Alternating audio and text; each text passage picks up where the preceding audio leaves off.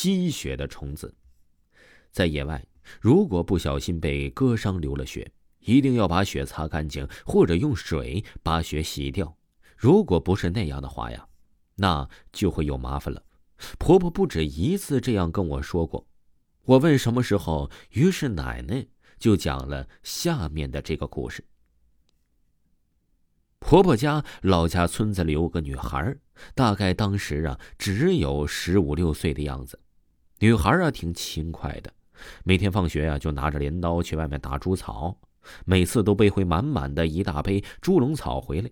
这一天呢，女孩放学又去打猪笼草了，很快啊就背满了一背篓。女孩啊刚好是把猪草捆好，正准备往家里背的时候。突然觉得自己的右手有点疼，她定睛一看，原来是右手手指不知道什么时候被镰刀割了一条口子，血呀也是一直的在往外渗，大概呀是那个地方割草的时候不小心被割到了。女孩也没那么多想，就掏出手帕把手指包起来，然后啊她就回家了。回来的开始几天呢，这女孩还是老样子。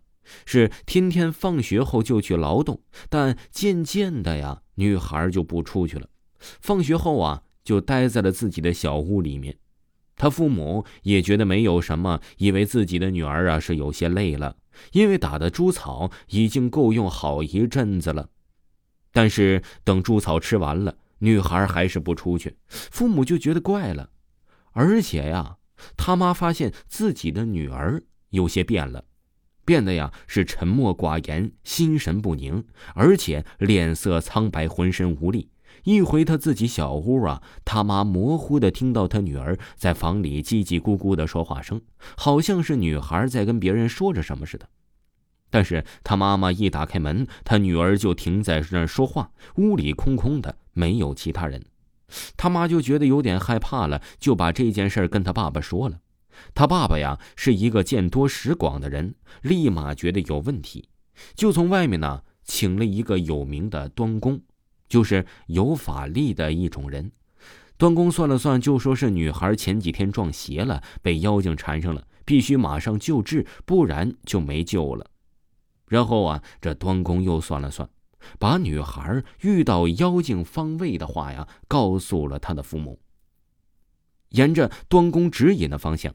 他父母果然在村子的不远处的小土坎旁边啊，看到了趴在那里一动不动的一条猪儿虫，有一尺多长，颜色呀不是通常的绿的，而是红红的，泛着透明的亮光。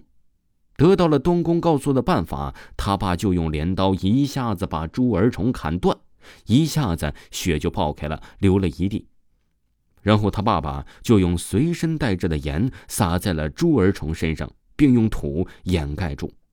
端公说：“一定是女孩啊，是割猪草的时候不小心割伤了手，刚好血流到了这猪儿虫身上，而这条虫吸收了人血之后啊，慢慢的就开始变成精了。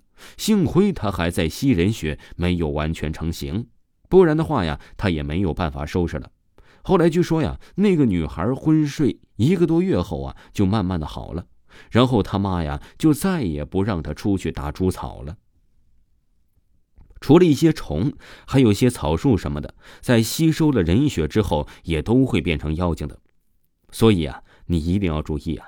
奶奶接着对我说道：“后来呀，一般遇到了这种事情啊，都是用土把血擦掉，并不是我一定相信这个故事，只是把血留在野外，让别人看见了，一定会觉得蛮害怕的。”好了。这个故事就讲完了。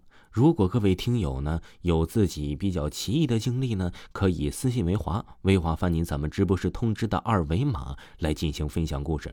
另外啊，维华给大家推荐一个专辑，就是维华的《乡村鬼事》，维华讲民间鬼故事。点击维华的账号，在第一行就能够看到本部专辑，写着四个字“乡村鬼事”。喜欢的朋友一定不要忘记听一听哦。咱们下期再见。